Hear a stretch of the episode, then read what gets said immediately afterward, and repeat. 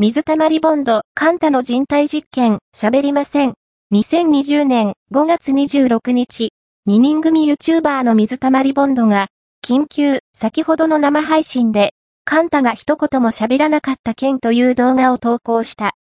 カンタが、一日何も話さなくなるドッキリをトミーに仕掛け、その反応を伺った。